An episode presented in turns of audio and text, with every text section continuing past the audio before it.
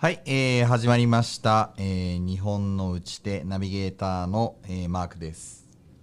斉藤です。はい、えーこの番組はですね日本最大級のイノベーションセンター、えーリアルの出会いに価値がある CIC 東京のライブスタジオからお届けしております。えー快適なレンタルオフィスと起業家が集まるコミュニティを提供する CIC 東京では現在レンタルオフィスの入居者を募集しております。えー CIC 東京のオフィスやコワーキングスペースについてご興味のある方、CIC 東京の施設を見学したい方は、ぜひ、えー CIC 東京と検索してホームページからお問い合わせください。よろしくお願いします。えーあとですね、番組への、えーご意見、えーご感想は、ハッシュタグ CIC 東京をつけて、ソーシャルメディアで CIC 東京の公式アカウント宛てに発信をしてください。はい、えーそうしましたら本日もよろしくお願いいたします。えープロジェクト A 斉藤さんよろしくお願いします。はい。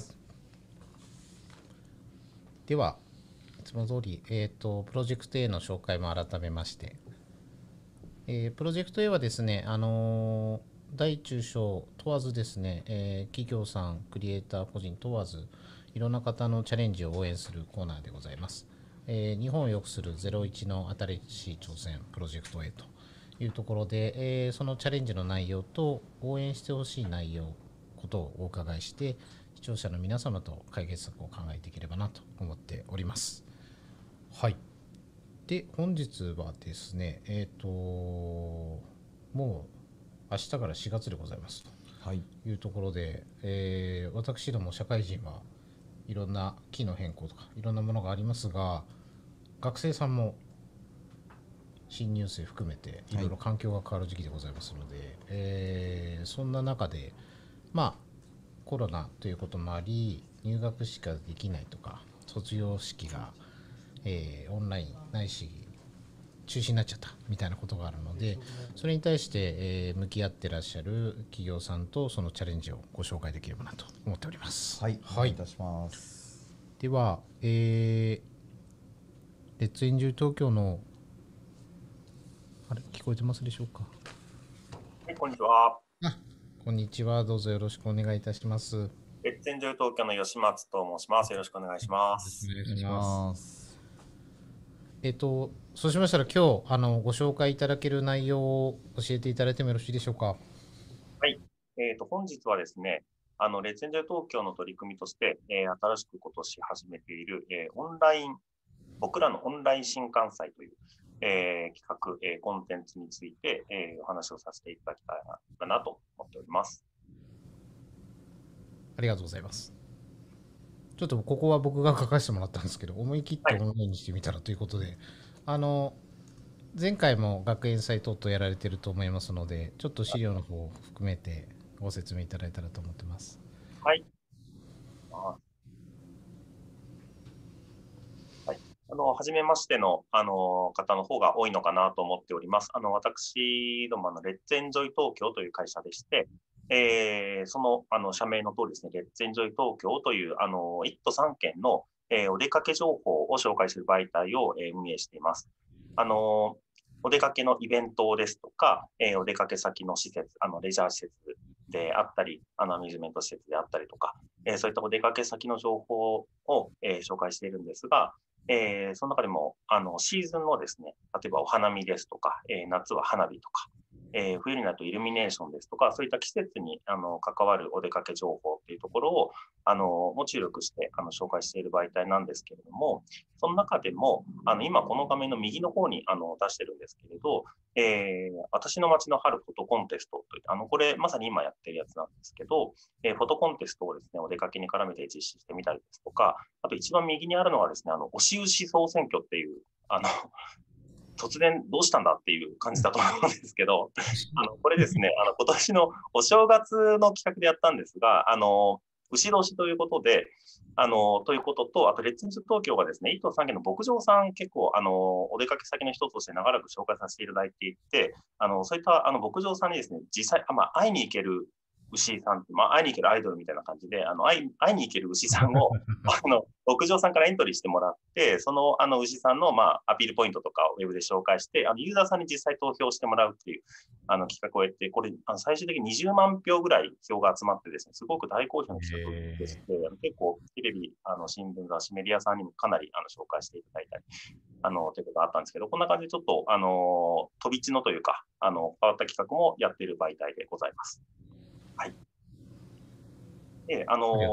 はい、次のページに行っていただきまして、あの、レッツエン東京がですね、長らかの学園祭っていうのを、あの、お出かけ先の一つとして、あの、ずっと紹介をしていて、学園祭と学生を応援するということを長らくやっていました。で2009年から11年間にわたってですね、学園祭グランプリという、この首都圏の学園祭、あの、大学ではなく学園祭ですね。学園祭のナンバーワンを決めるっていう、あの、グランプリをずっと開催してまして、これがあの学生同士であの自分たち、お互いのあの学園祭を評価し合ってこう、大人が決めるんじゃなくて、学生同士がお互いの、えー評価をして、学生同士でナンバーワンを決めるっていうグランプリをずっとやってあのいまして、140キャンパスぐらい、あの一昨年は参加していただいて、かなり盛り上がっていたところに、あの2020年コロナが来てしまって、あの学園祭ずっと応援していた、あ応援してきたその学園祭自体があのそもそも開催できないとか、うん。あの、大幅にこう規模を縮小するみたいなことを余儀なくされてしまって、まあ、オンラインで開催するというところが、あの、結果的に多かったんですけれども、なかなかみんなで集まって、あの、例年よりできないということで、僕らのオンライン学園祭と銘打ってですね、オンライン上で、じゃあ学園祭グランプリでやろうみたいなことを立ち上げまして、オンライン上で各大学の、えー学園祭の取り組みを動画で紹介するというコンテンツを作りました。で、こちらはなんかポータルサイトみたいなイメージで、ここに来ればいろんな大学の学園祭、えー学園祭のまあメインのイベントとか、サークルのあの活動とかいろんなのが見れるっていう、えーページを作って、えー合わせてポスターデザインコンテストみたいなことをやったりですとか、あと、ハロプロさんと、あのーあの、にご協力いただいて、あの、ジュースジューさんっていうこう人気のグループ、うんうん。ダンス動画コンテストやったり、まあ、いろいろ企画を、あのやりまして、えー過去最高にの、あの、全国合わせて158キャンパス参加いただいて、こちらがすごく、あの、ご好評、あの、参加いただいた大学生の、あの、皆さんもそうですし、閲覧者の方にもご好評いただきまして、えー昨年がまあ終わったというところで、この成功を受けて、あのもっとあの学生さんたちを引き続きあの手伝いできないかということで、先ほどあの斉藤さんからも前振りいただいてましたけれども、あの次のページになりますが、えー僕らのオンライン新幹祭と、えー今度はいうことで、えー2020年の春に、えー学園祭に続いてこう大きなお祭りというか、あの学生が盛り上がる、えーポイントであるこの新刊っていう、新刊ってありますよね、このイメージで、正門のところにこうなんか看板とか持って、何部？あの、肉の極みみたいになっちゃうやつですね。あの、あれはやっぱすごく賑やかで、もうザ新入学というか、新入生、うん大学ってイメージですけども、あまさにあれが今年できないということで、それでまたあのオンライン上で我々があの学生たちをこうあのサポートしていきたいということで、オンライン上であの各各大学のサークルですとか、あの部活の動画を紹介して、そこを大学1年生が見るっていうことで、その新入生を、えー新入学生を新たにこう勧誘したいっていうそのサークルの、えーすでにいる人たちと新入生とこう結びつけるような、そういったあのサービスを今年、えー新たに立ち上げて、ちょうど明日ですね、4月1日に、えー本サイトが、えオープンすると、えーそういった段取りが動いています。はい。150って結構な数ですね。そうなんです。あの、もう皆さんやっぱり困っていて、あの、新刊したいけど、そもそも、あの、連絡先とかもともと知ってれば、あの、いいんですけど、これから出会う人たちなので、うん、オンラインで連絡の取りようがないみたいなところもあって、うん以前だともう物理的にいたので、そこにこんにちはっていうのができたんですけど、それを今度はオンラインで我々が、うん。そういったことをお声掛けすると、かなりもう早い段階で100団体以上が集まってきました。うんどどんな動画が集まるんですよね？あの、今もかなりあの150団体参加表明があのこの数あって、続々と動画集まってきてるんですけど、かなり幅広で、あのプロモーション動画っぽくかっこよく作ってるものもあれば、もうすでにこのコロナ禍でこういう活動をしてますって、やっぱ気になるところだと思うんですよ、新入学生からすると。サークル活動、どういうふうにコロナ禍でやってるんだろうっていうのを、あの今こういうふうに僕たちやってますっていうのをあの丁寧に紹介している動画も中にはあったりします。うん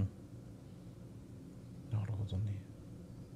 実際に今日はサイトをちらに見せていただけるということで。はい。今画面が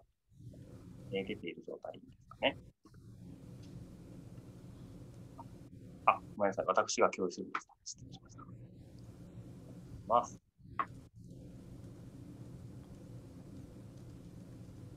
あ、斉藤さん、今出てますでしょうか？あ、出てます。はい、ありがとうございます。あの、こちらがですね、あの、明日リリースする、えー、僕らのオンライン新幹線のサイトなんですが、この中にですね、えー、例えば、あと、早稲田の英語のサークルですとか、東大のハロプロ研究会からですね、あとは還元学、音楽ですね、文化系のサークル、それからバレーボールの、これ部活ですね、東大のバレーボール部とか、早稲田は結構ダンスがあの、大会系文化系関わらずなんですね。そうかそうか。はい、大会系も文化系もありますし、部活もあるし、サークルもあるっていう。はいはい。えー、インカレサークルなんかも紹介してます。ああ、なるほどね。で、あの、自分のキャンパスを探そうということで、例えば自分東京だわっていうことになると、この中に、あの、150キャンパスあの参加表明していただいて、150団体が表明表明していただいていて、なかなかあの中にはあの自分の大学がまだ入ってないというところもあるかもしれないんですけれど、あの続々とあの参加大学増えてきてますので、あの引き続きあのチェックしてもらえたらなと思います。明日から、はい、リリースになります。わかりました。はい。えー、なんか、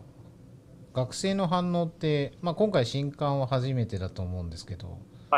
なんかどんなリアクションがあるのと、まあ、学園祭の前回の時もちょっとリアクション、どういうリアあの、やっぱり慣れてないというか、はい、オンラインでやるっていうのは、まあ、仕掛ける側もやる側も初めてだと思うんで。本当にそうなんですよね。なので、こちらも学生さんがどういったこと困ってるのかっていうヒアリングから前回もあの始まったっていうところもありますし、学生としてもあの場ができたけど、どういった動画を投稿すれば一番自分たちがアピールになるのかっていうのはかなり探り探りだったところもあったと思うな。なので複数本、あの、投稿していただいてる、あの、あれもありますよね。試行錯誤しながらっていう感じで、多分。そうか、1, 1サークル1本ではなく、何本も出せるから、いろいろ試してみようみたいな感じなんですね。って言ってるところもあると思いますし、あの、前回その学園祭の参加団体として、前回のオンライン学園祭に参加していただいた団体が今回の新刊にも続けて参加していただいているというところもあるので、そこもさらにまたブラッシュアップされていくのかなと楽しみにしてます。えー、ちょっといろいろあの何が動画があるのかちょっと細かく見たいところはありつつ、はい。えーまあ、僕も、まあ、大学の時はやっぱりあの、はい、いわゆるしリアルな新刊のお誘いを校門前で受けて、はい、そうですね。見て回った経験があるので、これでいくとなんか他の大学を見れるってことですよね。そうなんです。他の自分がいる大学はもちろんですけど、はい、自分入学した大学はもちろんですし、あの他大学も見れると。例えば早稲田大学ってどんなのサークルがあるんだろうって見ていくと、結構早稲田なんかサークル見れるので、多いな。早稲田大学応援部とか見てみると、なんかかなりかっこよく、プロ仕様っぽくというか。こういうのちゃんと作るんですね。最近はかなりも動画編集の技術が学生も高いですね。はい、はい。あの、プロダクションさんとかにさすがに、あの、オーダーするような予算とかはないところが多いので、自分たちでやってますけど、はい、中に音楽を自分たちで本当に作曲して作っあの入れたりとかしてるところもあったりとか。へえー。が。面白い。結構ちゃんと作ってるんだな。ちゃんと作ってます。あの、自分の学生だった時代にこんなのありえなかったですからね。そうです確かに。あ、でもこれで出会いが生まれると、まあ他の大学ももしかしたらもっと増えるのかもしれないですね。横断みたいなとか。そうですね。あとは、あの、この新刊っていうタイミングなんでは、あの、新刊と切り口があるんですけど、あの、来年受験を控えている高校3年生、新3年生とかも、こういうのを見たりすると、はい、あの、よりなんか志望校選びの参考にできるのかな。でこの中にあの、こんなサークルですっていうあの紹介とかも入っていて、年間どんなスケジュールだよとかですね、あのかなり気に学生さんが気になるところで、掛け持ちって OK なんですかとか、未経験でもいいですかとか、こういうところもあったりして、で、最終的に、あの、この我々エピソードは準備中ですけど、あの、入ったりして、最終的にこの新刊情報はこちらからっていうところで、あの、その各団体の、あの、ツイッターとかインスタのアカウントに行ったりとか、あの、ホームページがあるところはそのホームページに実際飛んで、そこでコミュニケーションが始まるっていう、そういうハブとしてのサイトっていう形になってます。なるほどね。お、時間だ。ありがとうございます。とてもよくわかりました。まあでもこれで学生がどんどん出会いが増えて、確かにもうはい、もうこういう時代なんでしょうね。ということで、はい、引き続き、あの新しい形として、今だけのあのテンポラリーというよりかは、新しい形の一つとしてあの継続していけたらと思っています。ありがとうございます。はい、最後にどんな形で応援すればいいとかありますでしょうか？あのこちらですね、あの基本的にはもちろん、あの、すべての学生さん、すべての閲覧者の方に無料で、あの、見ていただくコンテンツとして、あの、どんどん今、あの、スタッフが学生さんとコミュニケーションを取りながら、あの、サイトをアップデートどんどんして、あの、いく想定です。あの、スポンサー企業様も、あの、今絶賛募集をしておりますので、あの、学生さんと、あの、こういったコミュニケーションを取っていきたいんだけど、っていうような、あの、ご要望とか、あの、何かイメージがあるような、あの、企業さんいらっしゃいましたら、ぜひぜひ、あの、ディスカッションしながら、一緒にこの、あの、媒体使って、あの、取り組みできればと思っていますので、何かちょっとでも気になった、あの、方いらっしゃいましたら、あの、レッツンズ東京署までお問い合わせいただければと思います。はい。ありがとうございます。ありがとうございます。これでもっと盛り上がるといいなと思っております。ありがとうございました。ありがとうございました。はい。はい、ありがとうございます。えー、そうしましたらですね、次のコーナー、打ち手会議に入らせていただければと思います。はい、えー、打ち手会議について、まず最初ご案内いたします。打ち手があれば、えー、道は開けるということで、えー、打ち手会議はですね、え、著名人専門家、打ち手イストの皆様に日本を良くする解決手段、打ち手をお伺いする25分のライブ配信番組です。はい、えー、本日はですね、えー、ゴルフ場地域活性の打ち手ということで平野裕太様にお越しいただきました、えー、ティータイム代表平野さん、えー、本日よろしくお願いいたします。あどうもよろしくお願いします。平野です。はい、ありがとうございます。あゴルフ場背景ですね。そうですね。早速あの弊社のトップページのにも使っている画像なんですけど。はい、はいじゃあ今日あの最初に番組の進行平野さんにお伝ええー、させていただきながら、えー、聞いていただいている皆様にも、えー、ご説明したいと思います。えー、打ち手会議なんですけど最初にですね、えー、自己紹介を、えー、平野さんにお願いをしておりまして、えー、その後ですね、えー、今回のテーマゴルフ場、えー、地域活性というところで、まあ、現状分析の部分を平野さんにお話しいただきます。でそこから当然その課題意識というかですね、まあ、これでいいのかとかこういうとこ改善したいというお話出てくると思いますので、えー、それを受けて、えー、打ち手の方を平野さんにお話しいただきますで最後に、えー、まとめ1分でまとめをお願いしているというこういう流れでございます平野さん大丈夫そうでしょうか？はい大丈夫でございます。はい、よろしくお願いします。はい、えー、そうしましたら自己紹介の方からお願いしてよろしいですか？はい。あこれってあの共有させていただいても大丈夫ですかね。はい、大丈夫です。ありがとうございます。少々お待ちください。えー、っと。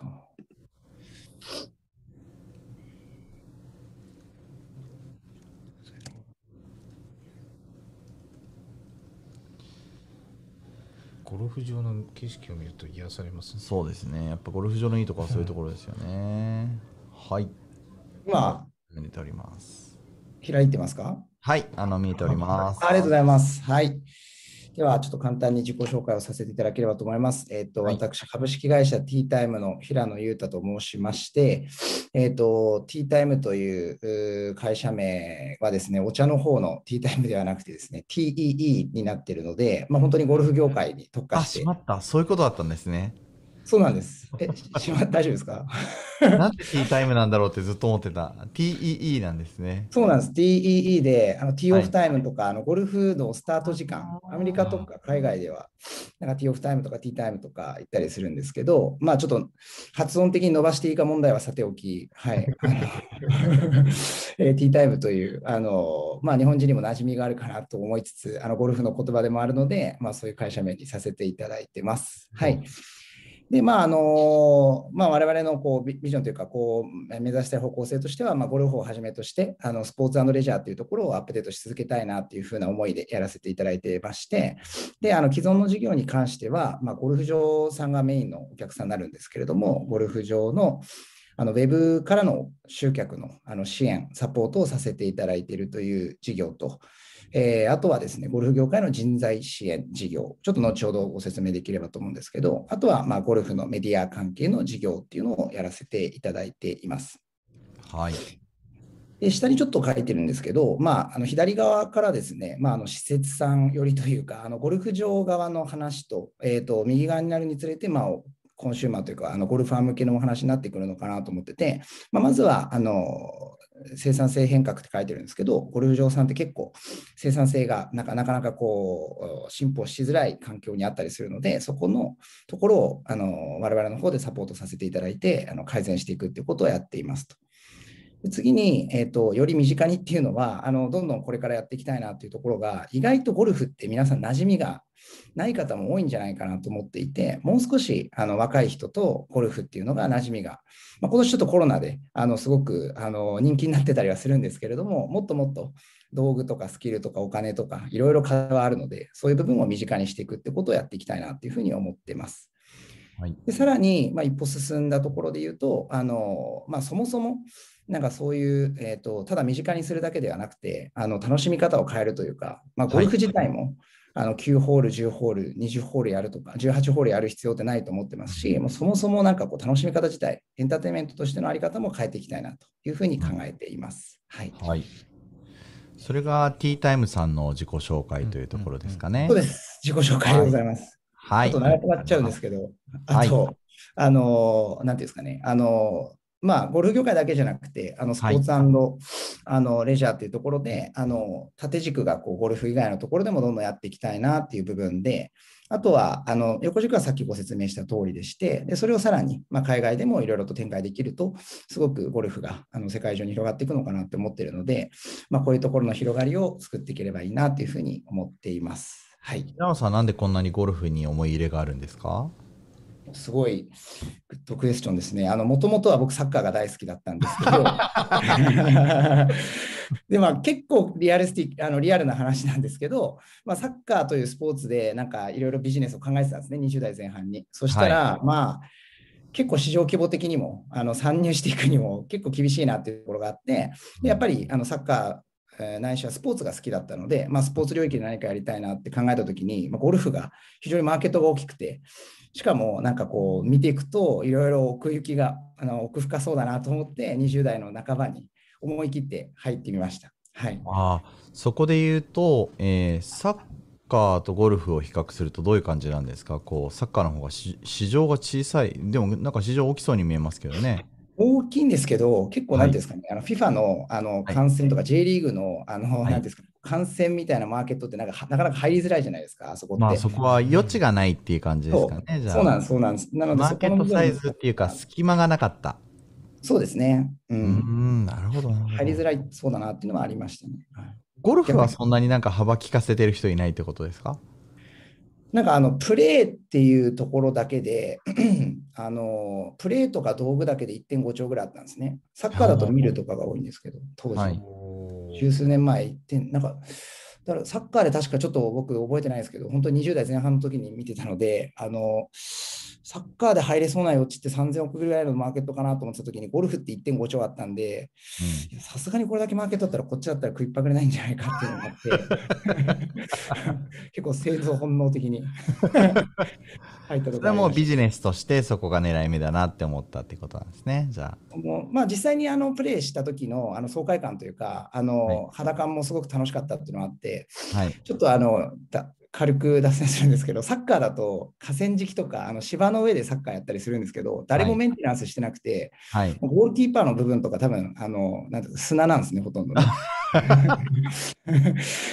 一方で、ゴルフ最初にした時の感動だったのが、あのめちゃめちゃ芝が綺麗で、もう陸上競技場みたいなんですよ。それはそうですよね、毎日おおじさん8人ぐらいが毎日メンテナンスしてますから、はい、河川敷とのコントラストが半端なかったですね。はい。感動しました。はい、はい。えーそして、はい、分析につながっていくんですね。そうですね。はい。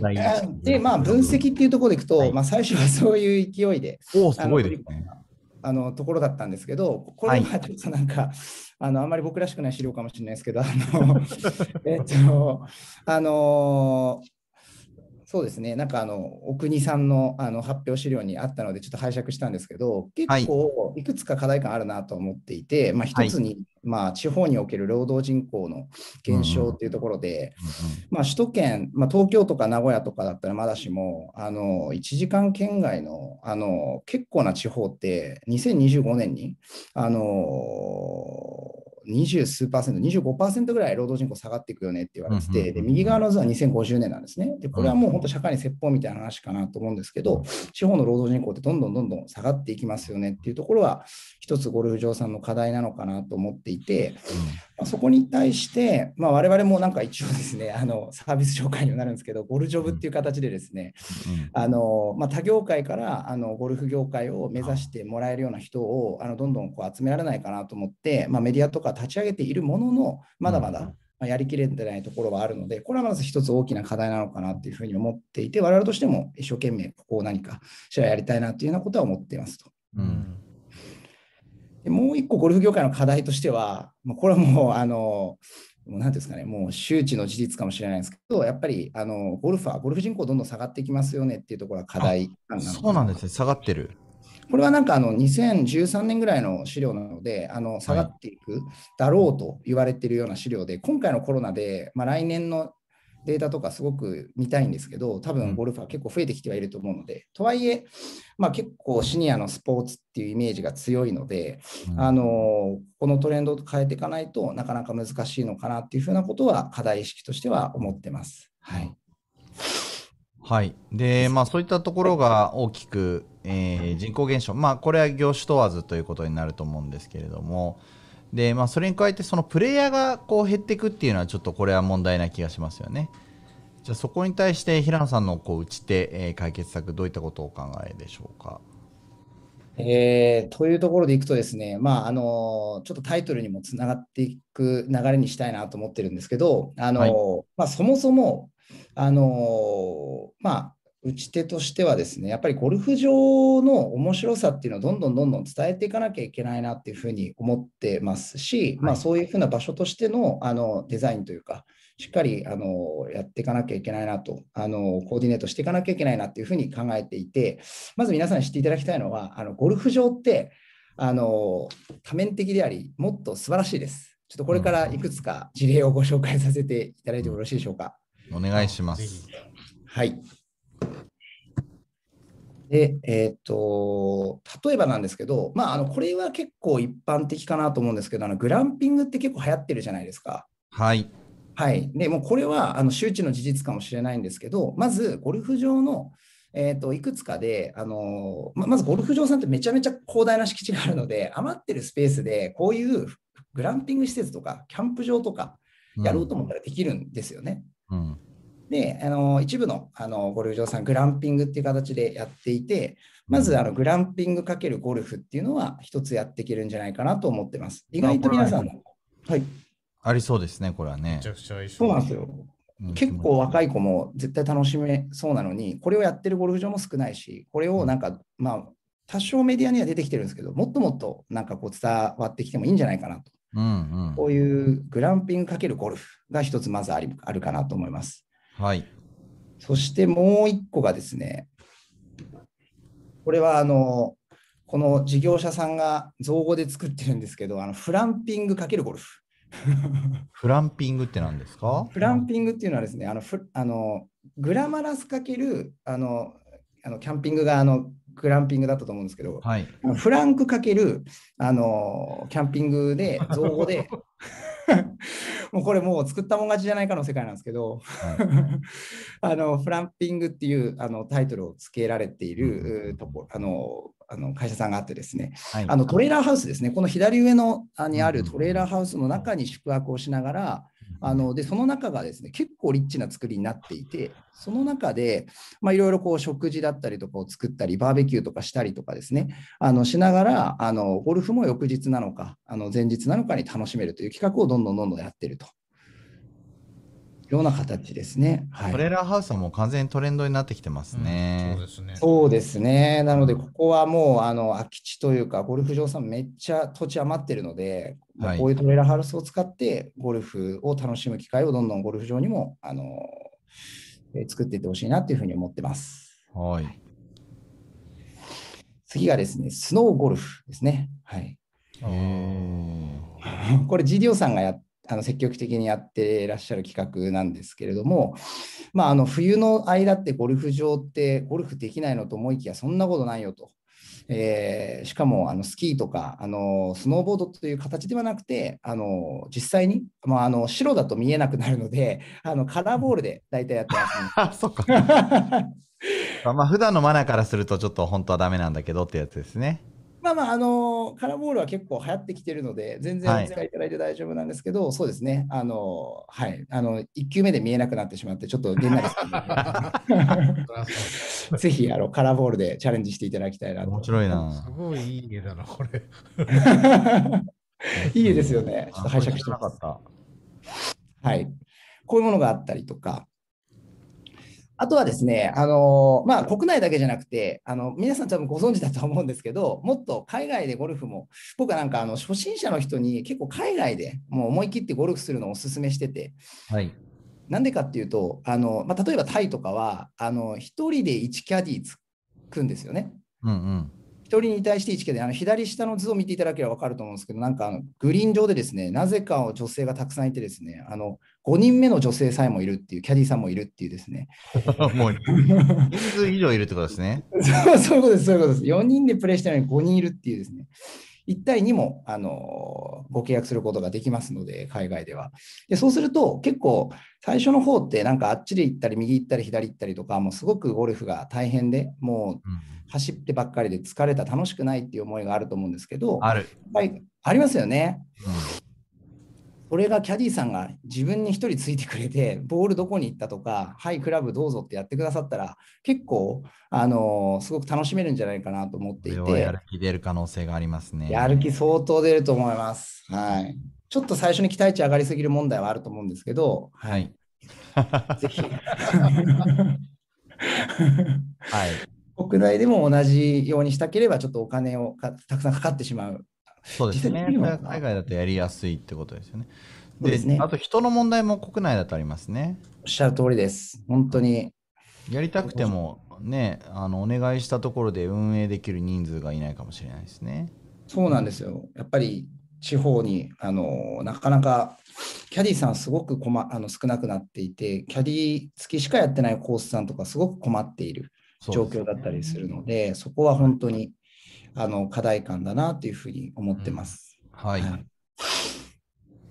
そうですね。まあ、なので、あのまあ、もしチャンスがあれば、本当にあの海外のあのキャディーさんとかが国内にあのキャディー経験もあるので、どんどん来てくださると、なんかもっと日本のゴルファーをこう盛り上げるというか、あの日本のキャツキもあの盛り上がってくるのかなと、キャディー付き盛り上がってくるのかなと思うので、海外の人がもっと来るような流れも作れたらいいなとは思ってます。はい。はいうんはい、こんな海外ゴルフですね。はい。はいまあ、ちょっと他にもあの ご存知だとは思いますけど、ちょっと写真を並べてみました。はい。あるよと。そうですね。はい。まあ、はい ぜひちょっと海外にもゴルフしてみてはいかがかなと思います。はい。はい。そんな実はゴルフはいが素晴らしいんだよっていうことを今平野さんは伝えてくれていて、まあゴルフ現象の中っていうところなんですけれども、はいはい。打ち手としてどんなことを、えーお話、この残り10分ぐらいのところで多分お話をいただくんですけれども、どんなことをお考えでしょうか？えっとですね、はい。えっと、ちょっとじゃあ、あの、かいつまんで、えっと、なんか面白そうなのいっぱいありますけどね。それ飛ばすいませんえっと、えっとですね、ちょっともう一、もう一点、あの、お話しさせていただくと、やっぱりゴルフ場って、あの、カントリークラブっていういうふうにも言われていて、もともと。で、たはいだなんかゴルフ場名としてカントリークラブってあると思うんですけど、結構イギリスとかでは社交クラブとしてカントリークラブって呼ばれていて、あの、アメリカよりももっと、あの、なんですかね、地元に密接というか、地元とかなりつながりが深いんですよね。うんで、いいあですねのそうなんですね。で、例えば、まあ、あの、なんてこういう花火大会をやってお子さんを集めたりとか、カブトムシを取ったりとか、お化け屋敷もやってるゴルフ場さんもあったりはするんですね。あと、こういうディスカバー、えーまあ、一日ゴルフ場をですね、こういう子どもたちのためにあの開放して、うんえーまあ、本当にあの皆さんあのあの子どもたちが楽しめるようにということでやってらっしゃったりしててやっぱりカントリークラブとしての位置づけっていうのを僕はもう少しゴルフ場そういう側面を強化していきたいなというふうに思ってましてもう一つちょっと事例紹介させていただくとあのえーこちらの千葉県にあるミアヘッドフィールズっていうところなんですけどもうあのコミュニティになっていて、まあ、どういうことかっていうとゴルフ場の横に家がいっぱいあるんですよ。で別荘感覚で住んでる人もいれば、あの実際に、えー住んでらっしゃる方もいらっしゃって、えで、まあ、あの右下にですね、あのはい。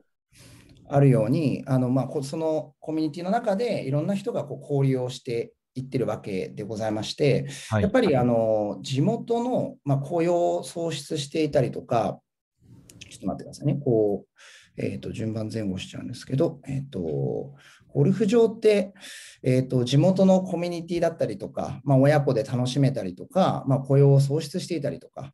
えーあとまあ広大な土地があって、まあ、すごくいろんな観光の総裁もできたり、避難所としての、災害時の避難所としてのファンクション、あの機能もあの果たしていけるのかなというふうに思っていて、はい。まあ、そういうですね、そのただのレジャー施設っていうところだけではなくて、総合コミュニティ、あの施設としてあのどんどんどんどんあのうん。ゴルフ場の位置を強化していくことができれば、えーすごく面白いんじゃないかなと思ってまして、あの例えばあの先ほどのミアヘッドフィールズですね、うん。はこういうふうにして、あのえーここちらはミアヘッドフィーミアヘッドさんが作ったゴルフ場なので、ミアヘッドのいろんなもこう設計図だったりとか、いろんなものをこう展示してるんですけど、他のゴルフ場で言うと、あの地元の方の骨董品とか、まあ、いろんなこう作品とかを展示していたりとかしていて、そうなってくると、例えばその伝統工芸だったりとか、そういう地元の特産品だったりとか、いろんなものをゴルフ場に展示もしていけるのかなと思っていて、そういうふうなですね、あのこう表現の場としてもゴルフ場って使えていくのかなというふうに思っております。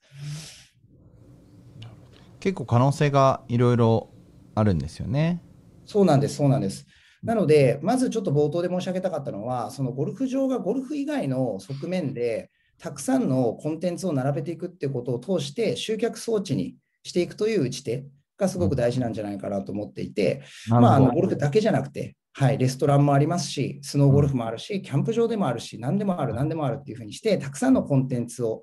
持つことによって、たくさんの人を集められる、集客装置としての打ち手ですね。っていうのがまずすごく重要になってくるんじゃないかなと思ってますし、えっ、と、後半の話でいくと、カントリークラブって書いてるんですけれども、その地元の方々がやっぱりこう、ゴルフ場になんか自分の作品を並べてくれる場所だったりとか、自分のこう作った、えー農作物を、まあ、ちょっとこう僕としては道の駅構想的なところもあって、道の駅に、あのー自分たちのこう作ったものとか、あのー特産品、伝統工芸品、えーそして時間をかけて作った芸術品、はい。いろんなものがあると思ってて、別に公民館だけに、あの表現する必要って私はないと思っていて、うんうんうんそういうところを、まあ、あのゴルフ場にたくさんスペースありますし、そういう展示できるスペースすごくあるので、そういうふうにしてこう皆さんの地元の人たちのあの創造の場だったり、守りたいものをこうあの表現する場所として、スペースとしてあの作ることができれば、もう一つ、そのゴルフ場のあの価値っていうのが広がっていくのかなっていうふうに考えていて、考えています。はい。考えています。はい、ありがとうございます。面白い。ね。そうなんです。そういうちょっとこう、今日はなので、この、まあ、ゴルフの、あの、え、なんですかね、こう、エンタメとしての、すごく、あの、えー面白いというか、皆さんが意外と知らなかった側面だったり、ゴルフ場こんな使い方してるんだっていうところを、あの、見ていただきたかったなっていうところと、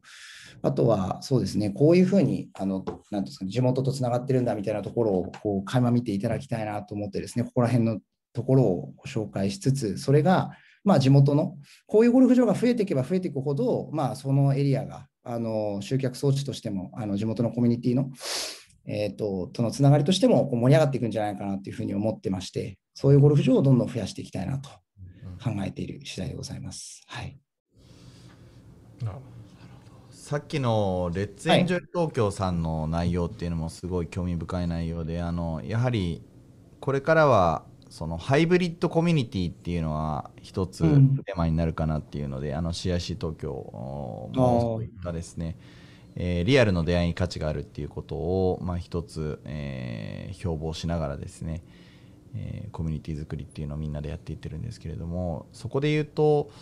やっぱりゴルフ場はどうなんでしょうかねオンラインのところがやはりそのコミュニティとかがあんまり前に出てこないですねど。うん、そうですね。印象がないすごいこんなすごくい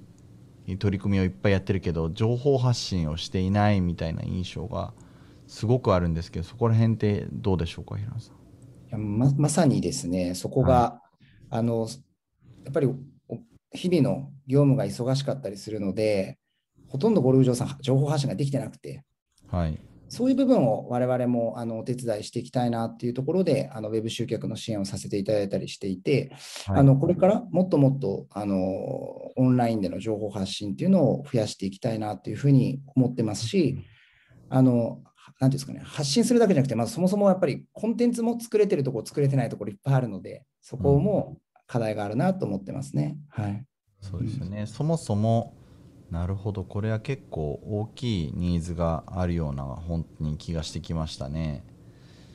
なんか全然そのやれてない部分が大きいの。魅力的なコンテンツ作りはある種できているってことですよね。だからね言ってみれば、うんうんだけれどもそれを発信しきれてないでそれを平野さんは、えーちゃんとコンテンツの形をそのまとめてってるっていうのは今っていうことですよねこれからまどんどんまとめていきたいな、まとめていってますし、まとめていきたいなというふうに考えています。はい。で、そういったところで言うと、えーどうなんでしょう。今、現状、そのタイトルとして、その地方創生との絡みみたいなところで、ゴルフと掛け算で打ち手というところでお話しいただいて、地方創生とゴルフっていうのは、やはりそのコミュニティ作りの中から生まれてくるみたいな、そんな感覚ですか？そうですね、やっぱりあの、あのーやっぱりその地元が、なんていうんですかね、こう、えーまあ、うまく対外的に発信できる魅力を持っていること。うんと、あとはそこの人たち、内部の人たちが有機的につながっていること。っていう2つが、あの地方創生には私は結構重要なんじゃないかなと思っていて、結構派手なことを、あの打ち上げたりすることって多いんですけど、あのやっぱりそこの部分、まあ、もちろんプロモーションとかマーケティングって大事だったりするんですけど、そこの実際、あの実を伴うというか、そういう状態をこう担保しに行くってことで、あの一つ一つのゴルフ場とゴルフ場の周りにあるその地方を元気にしていきたいなということを思ってます。はい。はい、ありがとうございます。じゃあ、今のがなんかまとめっぽくなっちゃいましたけど、はい、平野さんとして、あのー本日のですね、えー打ち手会議の、えーまとめを、えーお願いできればと思いますが、えーそうしましたら、ゴルフ場×、えー地域活性の打ち手、はいえーティータイム代表、平野裕太さん、お願いします。はい、えっ、とまあ、ゴルフ場をかける地方活性化に向けてですね、やっぱりあのまずはあのゴルフ場がエンタメを強化してあの集客装置になっていくっていう外部向けのあのコンテンツを充実させるという打ち手と、もう一つは、まあ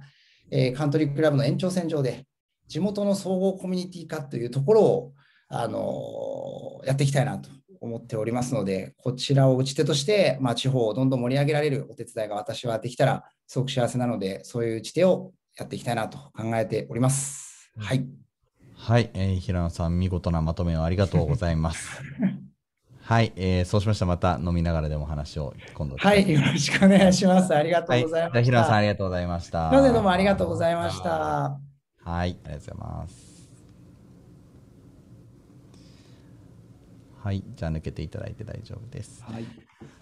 はい、えー最後にですね、えー番組からお知らせでございます。快適快適なレンタルオフィスと起業家が集まるコミュニティを提供する、えー CIC 東京では現在レンタルオフィスの入居者を募集しております。えー CIC 東京のオフィスやコワーキングスペースについてご興味のある方、CIC 東京の施設を見学したい方は、ぜひ CIC 東京と検索をして、ホームページからお問い合わせをお願いいたします。えー番組への、えご意見ご感想は「ハッシュタグ #CIC 東京」をつけてソーシャルメディアで CIC 東京公式アカウント宛てにぜひ発信をしてください、えー本日お聞きいただいた番組は、えー日本最大級のイノベーションセンターリアルの出会いに価値がある CIC 東京ライブスタジオからお届けしました。それでは皆さん CIC 東京でお会いしましょう。さようなら。